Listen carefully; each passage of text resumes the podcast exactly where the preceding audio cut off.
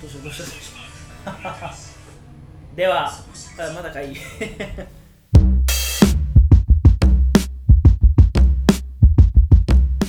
イワネスマサエンではですねヨネスマサエンジン47話になります。先週に引き続きうんうん。まさまさマットのヒップホップ教室ということでやらせていただいております。何だったっけテーマ？ヒップホップとはみたいな感じで。なんか多分ちょっとねまあ黒人のリズム感についてってことだよね、ヒ先ップホ週ップっていうって言っかてるんですけど、まあ撮ったのはだいぶ前なんでもう忘れちゃってるんでかぶってたらごめんなさいということでうん。はい。そこは気気にせずやっていきます。そうだね。なんかヒップホップって言ったらその結構ジャンルちっちゃくなっちゃうから黒人のリズムとは何かっていうのをヒップホップの歴史からこううん。ノリとかからうん。どんどん話していくみたいな回で、はいはいはい。で前回第1回取り終えて第2回に行くんですけどね。ちょっと前提なんでこれやろうかって思ったきっかけをはい。ちょっと言うの忘れててあれ。自分が本買ったんですよ。はいはいはいはい。本のタイトルの名前が黒人リズム感の秘密。おお。七瀬誠一郎トニー・ティーっていう人がやトってるニーやつ T トニー55みたいですね。いやあのこれでうんうん。聞いてる人は一個も分かんないと思うんですけどそまずしゃあのなんていうこの本の見た目放送っていうのかな？がうんうん。めちゃくちゃかっこいい、かっこいいよね。すごいこのなんか黒い白の白の背景に墨みたいなんでなんかマイケル・ジャクソンの影みたいなのが書いてあってそこに金の字でね黒人リズムの筆記体で秘密って書いてある金の金箔みたいなの書いてあるんですよね。まずそれがめちゃくちゃもうかっこいい。そうだよね。これイワネスもちょっと読んだこと若干あった読んだまあそうです。自分はたまたま何かで行ったそのダンススタジオだったか仮スタジオに本棚があって、そこに置いてあったんですよこの本が。で、うん。バラバラっとちょっとだけ見てわすごい面白い本あるんだなと思って、うん。なんか読みたいなとは思いつつその時買ったりとかしなくて。そうだよね。はい。なんか今買おうとするとめちゃくちゃ値段高いみたいなの聞いたんですけど。そう今買うと,、うん。えー、ともともとは2000円で売られてたんだけど、はいはいはい。今プレミア価格がつ価格がついてえー5000円ぐらい、えー。で。もう絶版なんですか？出してないんですね出してないんかな？いやーね第2版とか出してほしいですね。普通に僕も手元に置きたいぐらい気になる本。今度お貸しします。はいぜひ。でこれがどんな本かっていうと、はいはいはいはい。黒人のリズム感について語ってるだけではあるんだけどうん。黒人のリズム感の秘密？なるほど。なんかさダブルダッチでもちょっと黒人の子とかが飛んでたりしてたらノリいいなとかない？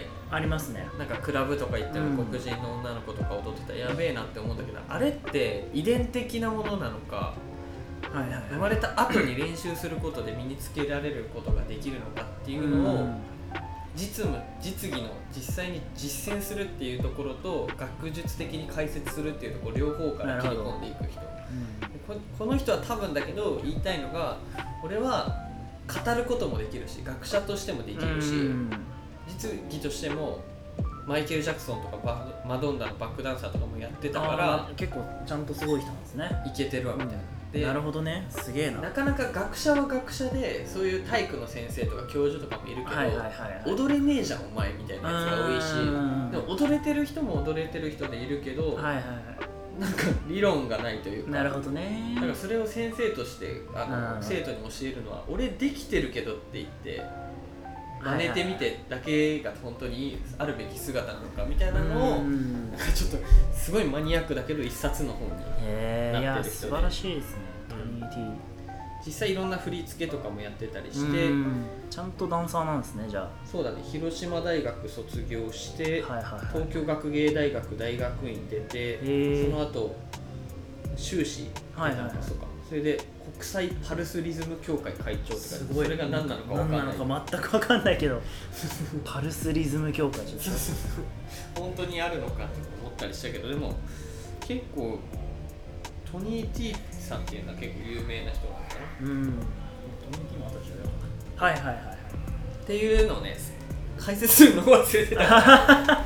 先に言おうかな。第1話に言うべきことでしたね。まあまあまあまあいいでしょうで前回振り返ったのを覚えてるなんか最初うんうんうん。なんかこ昔アフリカからあの黒人奴隷が連れてこられてケーキダンスみたいな話ね。そうケーキウォークだっけ？あそうだそうそうそうなんかケーキをかけてうん。農家のはいはいあの主の真似をモノマネをするのがなんかダンスの始まりでコンペの始まりでみたいな。なるほどね。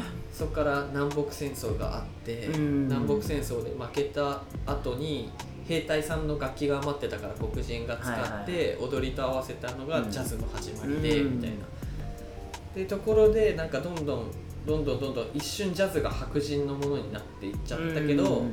ファンクミュージックって言ってズッチャズッチャズッチャの間のズッチャズッズッズッチャみたいなこう、うん。そういうリズムを取るようになってファンクっていう黒人のまた音楽が流行ってきて、でなんかまあお。ヒップホップニューヨークで生まれましたみたいな。来た来た。でそこで話したのがあれだよね。えー、とラッパーで言うとはいはい。アフリカンバンバああーそうだータとかバンパーだとクールハークとかクールハークとか。はいはい。あとはグランドマスターフラッシュとか。グランドマスターフラッシュそのあたりを話してそうだそうこのだその本当のレジェンド的なねレジェンドと言われてる人たちの話ですよね。DJ というかまあうん。ラッパーのその3人が音楽としてのヒップホップであとグラフィティとかブレイクダンスとかもありましたよね、うん。みたいな話をして、多分一旦終わった。そうですね。確かその辺でうん。時間が来た気がし時間が来て。スタジオのね。そうそうそうそう。で実ははい。裏話を言うとお。グランドマスターフラッシュの曲とかってわかる？あんまりわかんないんですよ実は。ちょっまあ。と申し訳ない、皆さんに聞いてほしいんだけど、はい。ちょっと音楽流そう。お著作権くれないよね。まあもうあのもうねこんなちっちゃいラジオでいいでしょ。あこれか。これグランドマスターフラッシュなんですね。へえ、うん。初めて知ったわ。これは一回は聞いたことあるんじゃないですかみんな。そうそうそうそう。いろんなブレイクビーツでもサンプリングされてる。そうですねこれがなんかヒップホップの曲に当時の下等というかはい。俺らこんなしゃぶ中でみたいな貧困な生活しててみたいなメッセージ性を入れたレコードになってる。へえ歌詞を日本語訳ありで見たら結構面白いかも。へえ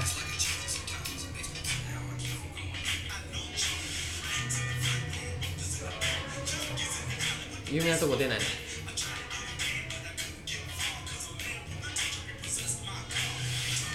ここ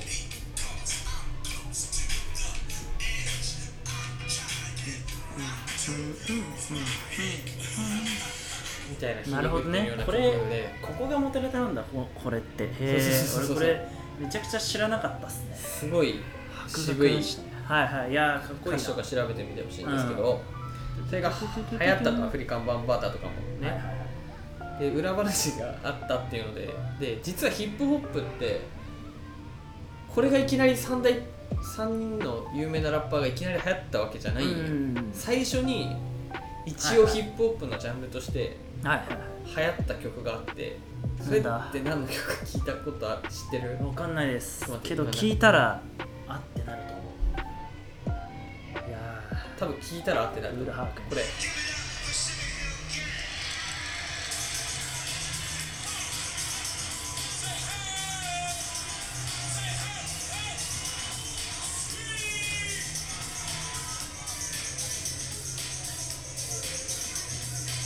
っこいい。この曲が当時初めてレヒップホップレコードとしてバズってこれでヒップホップがお金として稼げるようになったえー、これなんて曲でしたっけ？なんだっけこれ。聞いたことあるけど。多分もうちょっとしたら分かる。あわかります？あラッパーズルートか？HG リスナーだぜこれね違うバージョンじゃないですかちょっと。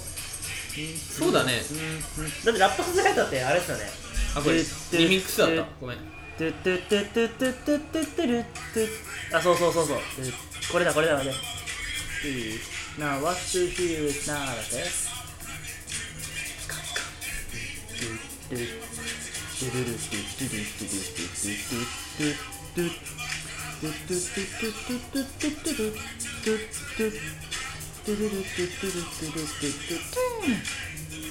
いやーかっこいいですねパラパズエイトは。これでバズってその後まあ、元から元からいたんだけどその3人もレコードとして売れるようになった。なるほどね。確かにラッパーズライトが初めてなんかその商業化に成功したみたいなのはなんかで自分も読んだことありますね。そうそう。そこの、まあ、メンバーたちがシュガーヒルシュガーヒルギャング？ギャング。はい。のビッグハンクはいはいていう人なんだけど。アパッチですねシュガーヒルギャング。アパッチだったかな。ちょいちょいやアパッチっていう曲を出してて確か。あそうだったっけ？けあシュガーヒルギャングだったっけ？あれはねアパッチはシュガーヒルギャングだったような気これ ちょっと待って待って待って。えでもあれっすよ。あの「てんてんてんてんてんてんてんてん」ってやつね。あれアパッチだったっけ？なてんてんてんてんいやアパッチだそうっすよねこれは俺覚えてるアパッチそうだそうだてれててててれてであるんだけど、まあ、そのシュガーヒルギャングがどうやってデビューしたかっていう話で、はいはいはいはい。彼らって実はあのなんかカフェの店員やったんよ。はいはいはいはい。カフェの店員がもともとヒップホップでででででではいはい。 Rapper's Delight の曲をコールドクラッシュブラザーズっていうラッパーがうん。ディスコで歌ってたのを聞いてはいはいはい。こうやって清掃しながら口ずさんでたんよ。はいはラップしながら、いうん。人の曲をねそこを白人女性のプロデューサーの目に留まって「えいいねそれ」みたいな「あんたデビューしてみない」っつってへえっとーすごっ。その人のそのゴールドクラッシュブラザーズのはい。ラップを丸々使って、へで裏音のサンプリングした曲はグッドタイムスの曲をそのままはいはいはい。無断でラップに乗せて、あそうなんですね。ダブルでパクって発売したよレコードとしてですよねそうへえだいぶめちゃくちゃだからつまり素人がアマチュアバンドの曲の歌を歌ってたらレコード出さないかってオファーされたり、へえそれで普通に考えたら断るけどそいつはなんか知らんけど承諾して、ま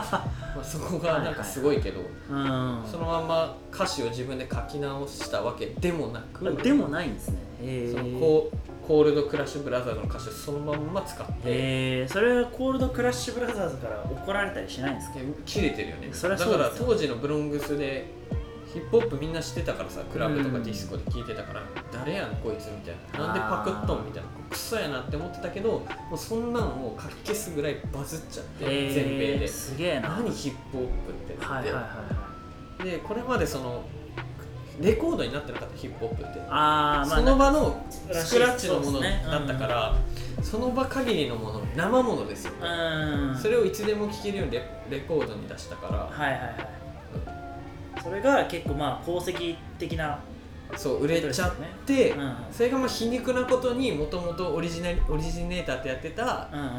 アフリカンバンバータとか、はい。グランドマスターフラッシュとか、はいはいフルハックとかもそれでラップラップで稼いでいけるようになったっていう。なるほどね。まあちょちょっと皮肉な。確かに。いやでもすげえだから、まあ、 Rapper's Delight って結構渋いような曲で言われるけど、なうん。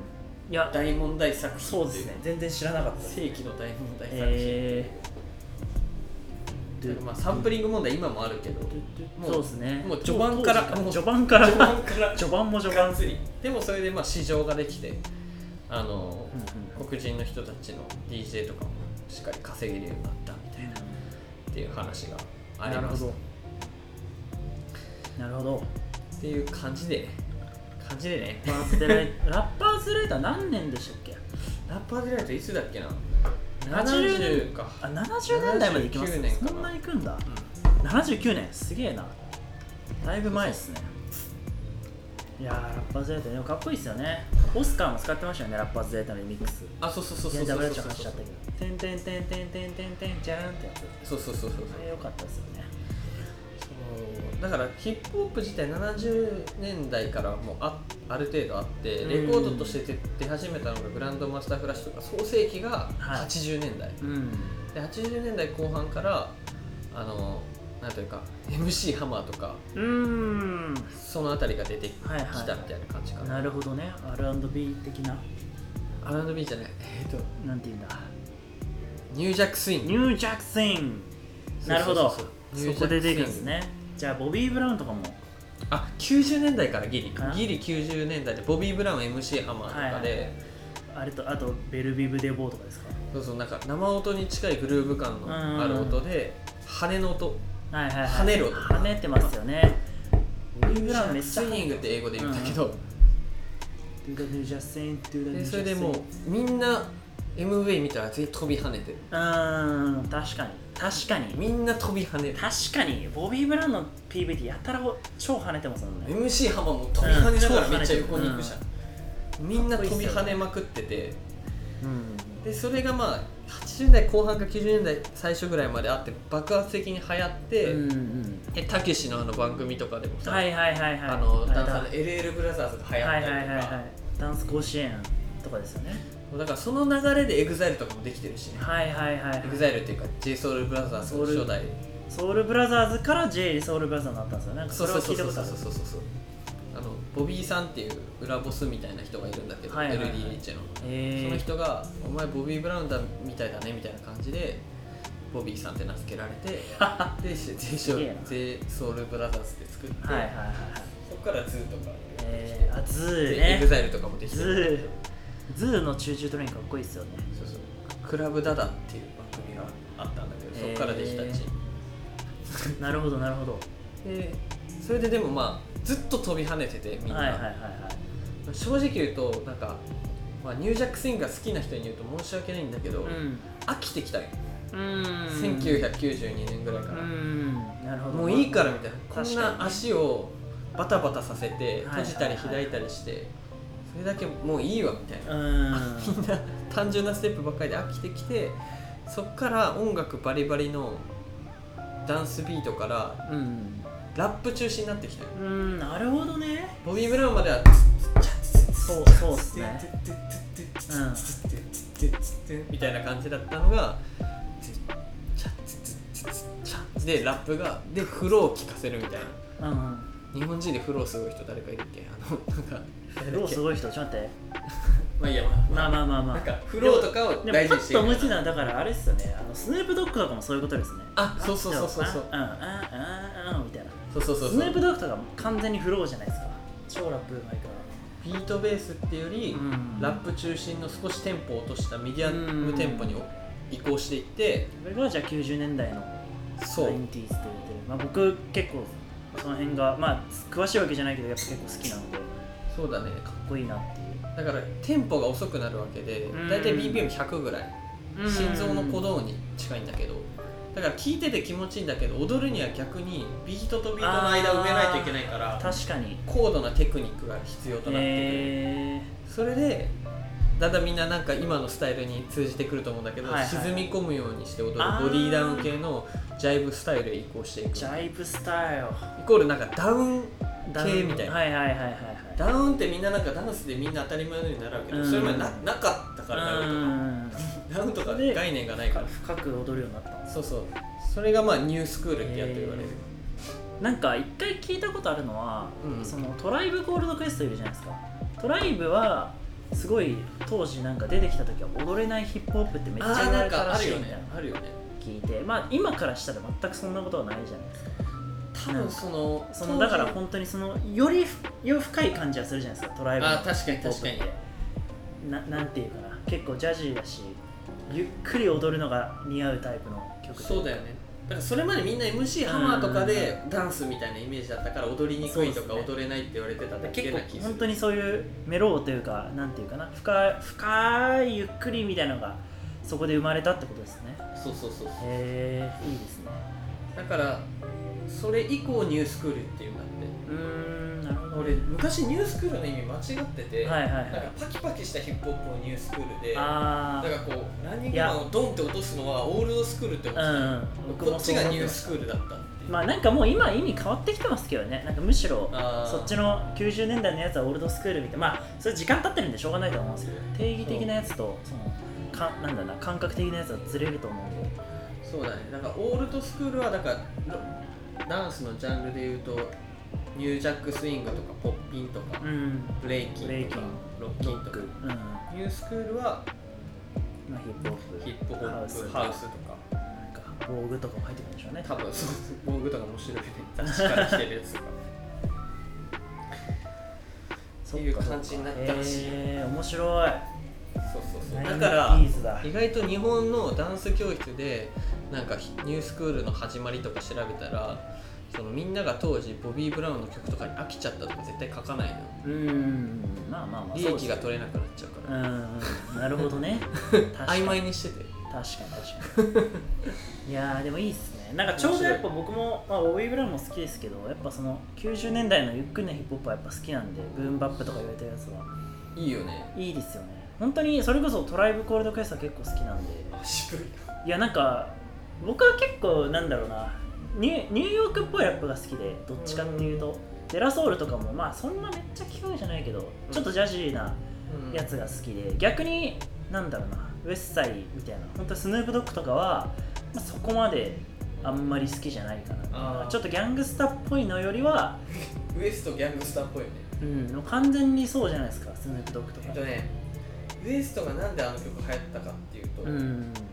田舎なんやはいはいはい。みんな車乗るわけよ。はいはいはい。車乗ってる時にあのメロディーがあめっちゃ気持ちいいらしい。ーなるほどね。なんかでも それは「てんてんてんてん」とかでもなんか誰だっけなリル・ウェインとかはうん最終マスタリングするときにうん車で聴くっていうのをなんかなんかで見た気がしますやっぱあみんな車で音楽聴くから車で聴いてそうどうかを一回確かめるみたいな言ってて全然ちげえな日本とって思いました。全然違確かにそういうなんか2パックとかなんかねドクタードレとかそういうのってなんだろう車で聴いたら気持ちいいですよね絶対ね。じゃ。あまあ俺らに合うのは電車通勤してる人に合うヒップホップなのかもしれない、確かに。それで言うとでも確かにニューヨークはね電車結構発達してるからそうだよ。あれだドライブとかが人気なのも割とわかるかなっていう。そうだよねだからまあ結構意外と自分調べてみて知らんやったこと多いないやー確かに全然僕もニュージャックスイングの後にヒップホップがあるっていうのよく知らなかったんで。そうだよね。だからまあヒップホップみたいなそういう文化が生まれたのはファンクっていううん。あのジャンルの中で。ダンス。はいはい。その中にオールドとニューで分かれてて、知らねえみたいな。そっからどうなっていくんですか？さらにその先はその先をね説明するとちょっと次回にしたいんだけど、はい。あのだからこう落とし込んではいはいはい。あのなんていうスローなテンポで、うん。ボディーダウン系のジャイブスタイル。はい。踊るのテクニックがいるって言ったじゃん。うん。そこになってちょっと日本人が追いつけなくなった感があるというか。へえだから黒人はさっきさ若干雑談で言うとアフタービートを取れるじゃん、はいはいはい。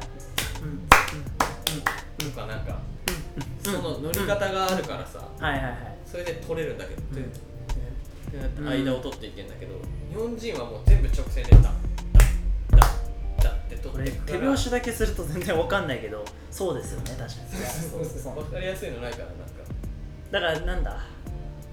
それで言うとだからオンビートで取てんてんてんてんてんてんてんてんてんてんてんかてんてんてんてんってことですねそうそうそうてんてんてんてんてんみたいなことですね。とかをそのてててててみたいな感じで多分黒人は頭の中脳みその中で撮ってるんだけど、日本人はてんてんてんてんてんてんてんみたいな感じで撮ってるから、それで踊れないだから早くないとステップできないこの間何していいか分かんないってなっちゃうし乗れないみたいなちょっとわかるなそれは黒人たちはなんか生活にダンスがあるからなんか踊るためにまず聞いてんだけど日本人は踊らないといけないダンスしないといけないってやってるからなんかそこになるほど追いつねけなくなって追いつけなくなってっていうかそこでちょっとずれちゃったみたないるほどね。やらされてる感かもう自然かみたいな差ってことですよね。だから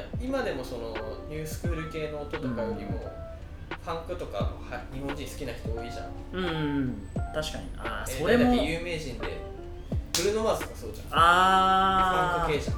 確かに。テンポ速い感じ。あ全然歌えなかった。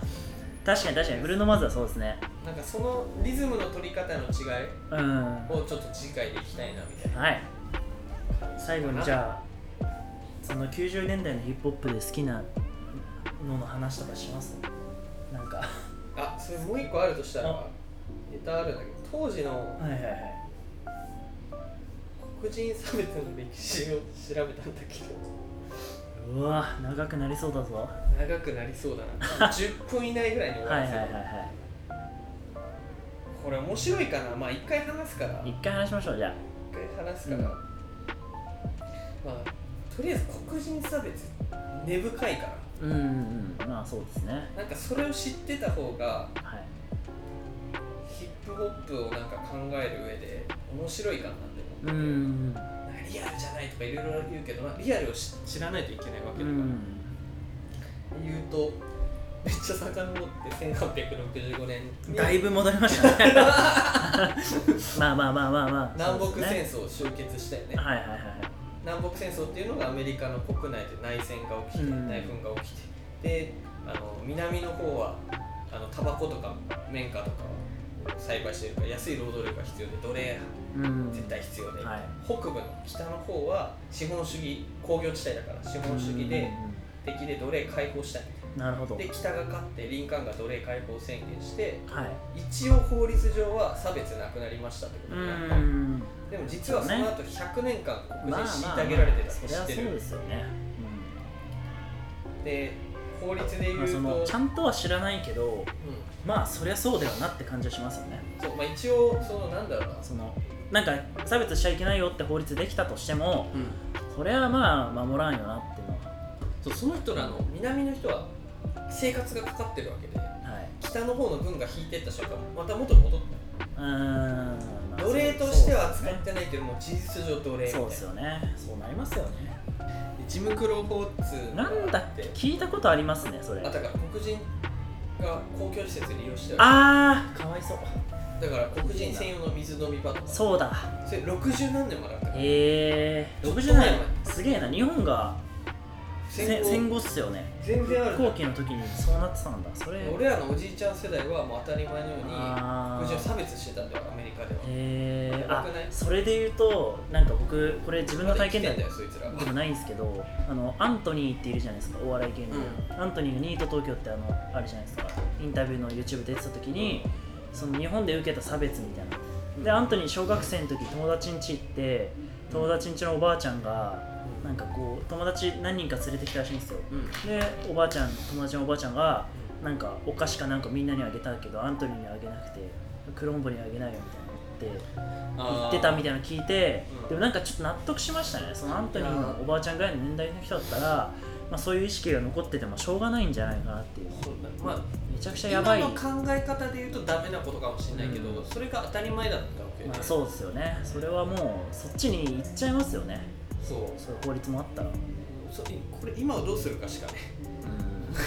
いやまあよくはないですけどね。よくはない。でだからその南部がそのまんまだからこう人種隔離はまだしてて、そのやり方がえぐいんよ。はいはいはい一応選挙権黒人にも与えたんだよ、はいはいはいでも選挙権の条件に識字字が書けることって。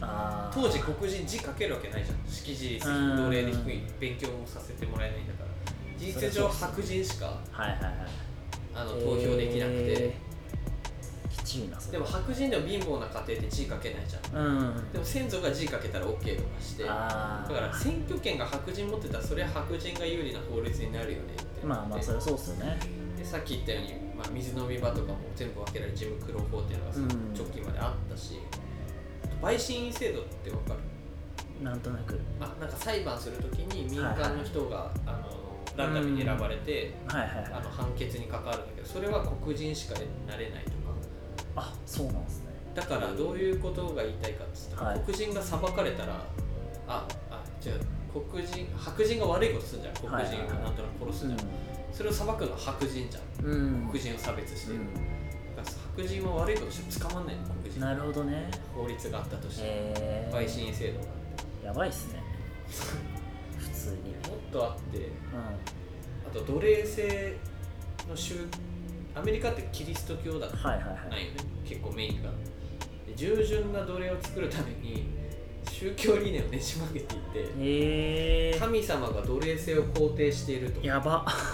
それを従う義務があって従っていけばあなたは救われますよって白人が教育してたよ。え。ー、恐ろしいですね本当に。それもだから黒人は。うん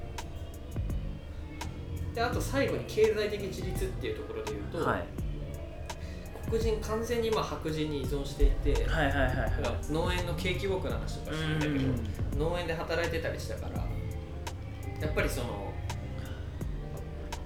大体黒人は経済的に白人に依存していた中で唯一教会だけが独立してた状態だったよ。なるほど。だからつまりうんうん。白人に雇われていないのは黒人牧師しかいない。はいはいはいはい。なるほど。だから普通の黒人黒人まあ牧師以外の人たちはうん。自分たちの権利を主張した瞬間切られる首を仕事ななくなって生なるほど。活できない。なるほど。だからそうです。発言できるのはキングそういうボクシー制度みたいな人しかいなかったでキング牧師が出てきて活動していくっていう。ほどね。はいはいはい。でまあそキングボクシー名前かっこいいっすよ。いやなまあ知ってます？それは I have a dream アイハブリーの人ですね。そんなに詳しくはないですけどさすがに名前とその言葉ぐらいは。そうそう。なんかそれでまあバスボイコット運動っていうのがあなんだっけ？聞いたことある。今です結構知ってるねいやなんか歴史でやったんですよねそういうの。聞いたことある。なんだなんでしたっけそれ？裁縫師のヌー。はい。ソンイン黒人女性のローザ・パークスさんがはい。運転手から。はい満員だから白人に席を譲るようにってメジャーで従わなかったよ。はいはいはいはい。逮捕されたよそれだけで。へえ1955年だよ。やば。第一次世界大戦後だよ。おばあちゃんとまだ生きてる子一応州の法律で白人優先が決まってるからっていうのでうん。捕まったんだけどそれが大きな運動になってってはいはいはい。黒人がバスに乗ること自体をボイコットした。はいはいはい俺らで言うと山手線もう乗りませんみたいなへえ黒人乗客の7割が黒人だったから。ああもうじゃあそのバス会社が倒産しちゃうと。な。るほどね。その活動を一番進めていったのがキング牧師なるほどね。すげで有えな。名になってってこう盛り上がっていくんだけど当時も当時今のコロナみたいではい。し当局はまあ嘘の情報を流して錯乱するうん。黒人の幹部牧師とかは金銭目的で活動してると。うん白人とつながってるんですとかああなるほどね。ネガキャンっていうか、はいはい。ネガティブキャンペーンをはいはいはいしてみたい。なででもこの時あのキング牧師2 5 6歳ぐらいでうんうん1日40件ぐらい脅迫電話かかってきてへ家の玄関爆破されたり何回も火つけられたりす病んでたらしいガードマンみたいですね。そこで今ですって宗教入ってないよね別に。まあ別にとああれですけどほぼ無宗教で。家まあまあまあ一応家はあれです。なんとか州です。あと僕小学生の時プロテスタントの教会行ってましたね。ただ別にそんなまあ別にそそこまで。えーそれでいいなって思ったのがそこで神の声を聞けたらしい。ああで立ち上がれた。へえそういう面では宗教っていいなみたいな。まあ確かにそうですねでそれで立ち上がってあの有名な「あの I have a dream」に発展していくんだけどその発展していくまでにここから面白くないかもしれんようです。あのはいはいはい。自分ここが好きなんだけど、はい。メンター2人に出会うおおそんなやつがいたんですね。メンターなんていたんですね。うん、メンターみたいなすごい頭のいい2人。がいて、はいはいはい。その人が何を唱えたかっていうと非暴力非不服従というあー合理的な戦略を選ぶ。はいはいはい。だから非暴力で戦った方が合理的じゃないみたいな。うーん暴力しないのがいいじゃないよ。うん自分らの人権を獲得するなら武器を持たないで対立しないことを選んだ方がうーんそしたら完全な道徳的行動を取れば周りが味方をしてくれる。なるほど。メディアも発達してくうんるからそのメカニズムをちゃんと理解して相手の暴力を合気道のような感じに使って自滅させるっていう作戦をしていくんよへえすごっ。でだから暴力はこう例えば暴力でさマルコム X とかはそれに対して暴力に対して暴力で返すっていううん方針だよね黒人至上至上主義。はいはいキング牧師はもう黒人も白人も人類みんな平等みたいな感じ、でそれ暴力でやっちゃったら若い男性しか戦えないじゃん。まあ確かにそれはそうですね非暴力活動で子供も今日渋谷駅前でなんかやってたけど 子供もあの女も老人も全員参加できるから確かに。大衆運動として発展しやすくてうん。革命に起こしやすい。なるほどね。だからこの方法は勇気が必要だけど黒人が獲得していく黒人が権利を獲得していくのが一番っていうのでこれを徹底してやったのがキング牧師で。素晴らしい。で、まあ KKK っていう三角の帽子かぶった、はいはいはいクークラックスクラン よってんいなやこれはなんか響きが良かったんで覚えあれ白人の人たちですよね。そうそういうやばいやつらがいたんだけど。なんか一回そそれ系のあの都市伝説とか調べるの好きだったんで。まあ多少ですけど。そうそうそう。名前かっこいいですよねクークラックスクランって。クソクソやべえやつらだって。い。うのはそう知ってる。クソやばいや結構やばいっすよね。つでなんかちょいちょいなんか間間になんか悪い事件が起きて、うーん。なんかそれが運動が発達していくのが面白くてまあこれ非常に悲しい事件なんだけど当はい。時14歳のエメットっていう黒人少年がはい。目玉をくり抜かれて拷問を受けてうわ。頭を打ち抜かれて有有刺鉄線を巻きつけられて川に捨てられると。最悪じゃないですか。で殺したのはごく平凡な食品雑貨店の白人男性。えー、なんで殺したかってかる。んいやわかんないっすよ。バイベイビーって言ってその白人男性の嫁さんに挨拶したはいはいはい。それで殺しちゃったえー、なんでかっていうと、うん。当時白人女性と黒人男性男性の性的接触が一番タブーやったらしくて。はいはいはいはい。それを揶揄させる挨拶だったっぽくてもう二ぶち切れて人でボコボコにしてしかも一瞬無罪になったっていう。ああ すな凄まじいね。そういうきつい事件も起きたけどそれでも非暴力で黒人権利を主張していくっていう運動が起きていてはい。で実際具体的にやったのはこれ映画とかなってるか知ってるかもしれないけど、はいはいはい。シットイン運動って知ってる？わかんあそれはわかんないです。座り学込み運動みたいなこと。本でいうあそうそうそうそう、うんうん。座り込み運動。そのまんまじゃないですかだって。嫉妬いって。あの学生4人？学黒人学生が中心にやったんだけど、うん。飲食店に行って、うん。白人しか座れないって法律あった当時。はいはいそこのカウンターに座るのへえ勇気あるな。すげえな。それでまあ逮捕されたりとか、うん。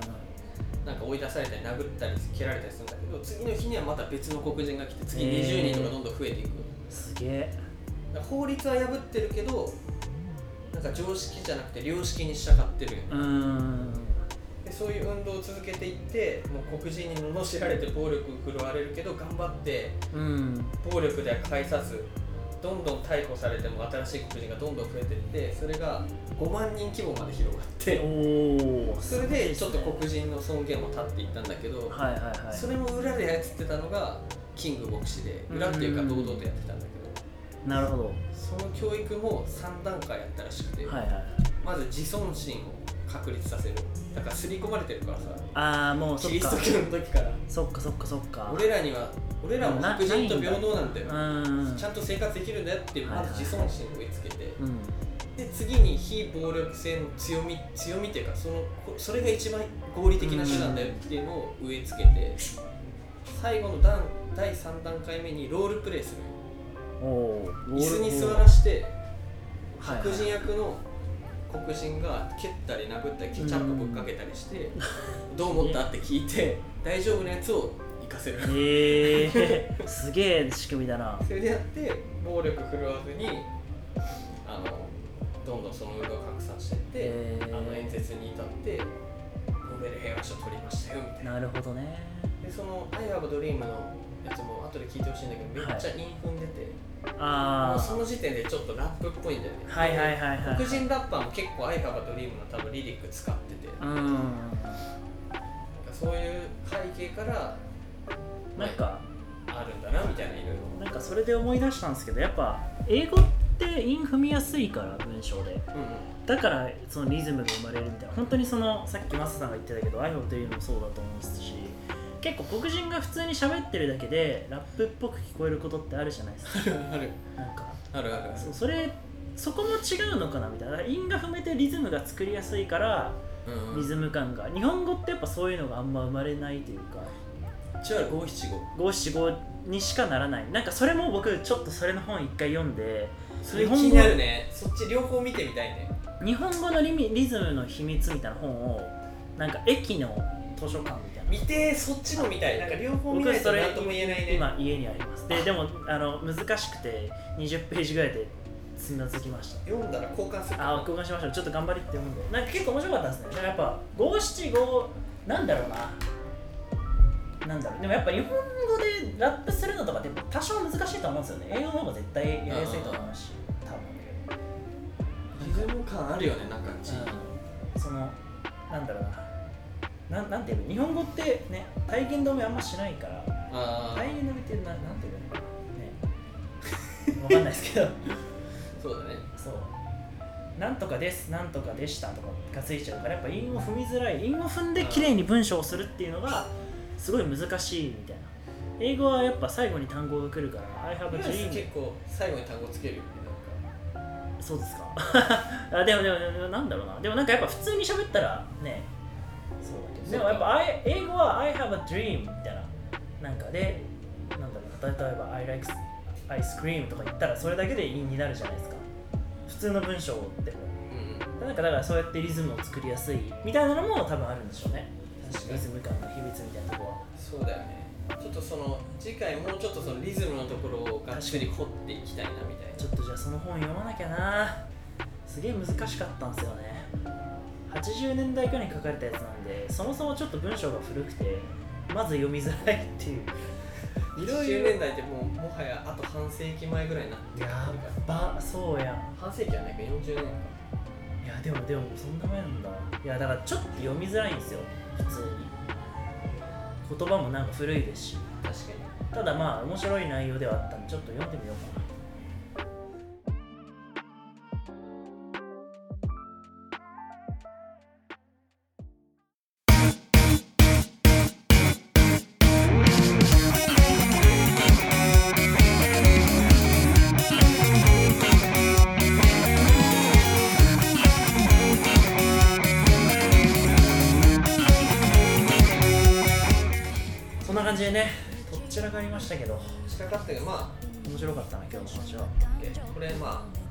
最後の黒人の歴史のところは正直俺が好きな古典ラジオからそのまま持ってきた。いやいいじゃないですか。面白かったそれを話したら岩根スがどう思うかなと思って。いやすごいなんか面白かった。バスじゃ何でしたっけ？バス。あバスボイコットバスボイコット運動はなんか聞いたことあります？しトイン運動。そういう運動もなんかなかなか壮絶ですね。面白いな。なんか岩根スが前言ってたはいヒップホップのあり方みたいな。